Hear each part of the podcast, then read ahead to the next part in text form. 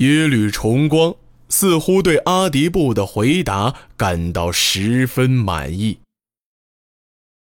本王已经说过，大人是可以不死的。有很多人都希望大人死，是因为大人一死，中枢的位置就能空缺出来。有人甚至向本王建议，在大人抵达金门前就把大人给杀了。不过，却被本王拒绝了。大人知道为何吗？因为本王认为大人并没有死罪呀。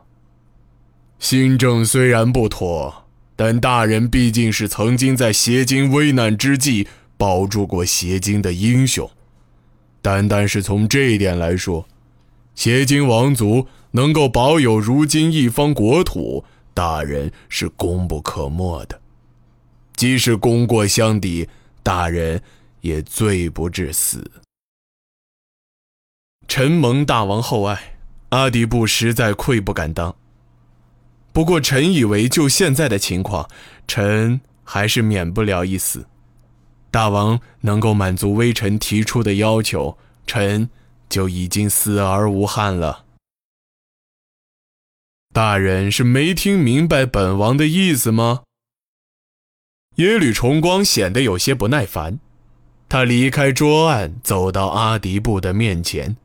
信誓旦旦地说道：“只要大人愿意放弃新政，并且宣誓效忠本王，大人就还是邪经的枢密使。不过，枢密使以外，大人就不要再承担更多的权责了。”阿迪布终于微微抬起头来，只是眼神之中却有几分困惑。臣不明白，还请大王直言。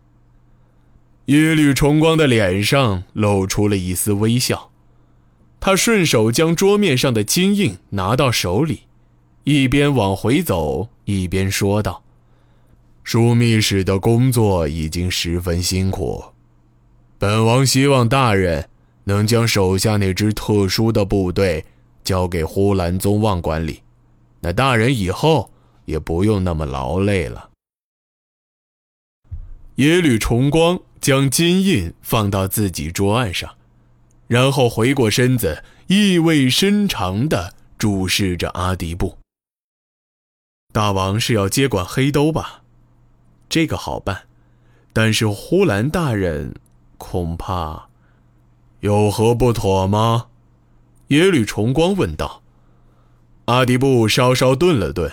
神情严肃地答道：“实不相瞒，臣觉得以呼兰大人的德行，最好是不要接手这个编制的部队。”耶律重光一阵冷笑，他再一次看了看桌子上的金印，暗讽道：“哼，枢密使大人做事还真是雷厉风行，一点时间都不愿意耽误吗？”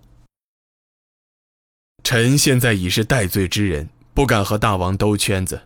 臣愿意将黑兜交给大王，但是臣也必须提醒大王，一定要小心呼兰宗望。至于大王愿不愿意听，完全是大王的自由。那枢密使大人就说说，我要提防一些什么？耶律重光再次转过身子，微微抬起脑袋。眼神之中充满傲慢。如果不是因为呼兰大人，臣也没必要买通守卫，深夜来见大王。因为臣知道呼兰大人绝不会放臣出来。呼兰大人现在虽然对大王俯首称臣，但仅仅在数月之前，情况却并非如大王所想的那样。耶律重光的脸色终于阴沉下来。他再一次握住桌上的弯刀，怒不可遏地说道：“你这奴才，为何如此离间我们君臣关系？再要乱言，本王现在就宰了你！”阿迪布没有作声，只是又将手伸到衣袋之中，然后取出了另一份用羊皮纸写的书信。他微低着头，将书信举到身前，站在原地，没有再发一言。这是何物？耶律重光注视着眼前的羊皮书信，神色不安地问道。大王阅后便知。耶律重光松开弯刀，缓缓走进阿迪部，将信将疑把信接到手中。只是他才刚刚阅读了短短几行内容，脸色就突然露出了惊恐的表情。耶律重光猛地将羊皮书扔到地上，怒气冲天地回到桌前，对着桌子猛地一刀就砍了下去，刀刃深深嵌入桌木，无法拔出来。这混账东西！耶律重光脸色涨得发红，额角青筋突出，几乎将要爆裂。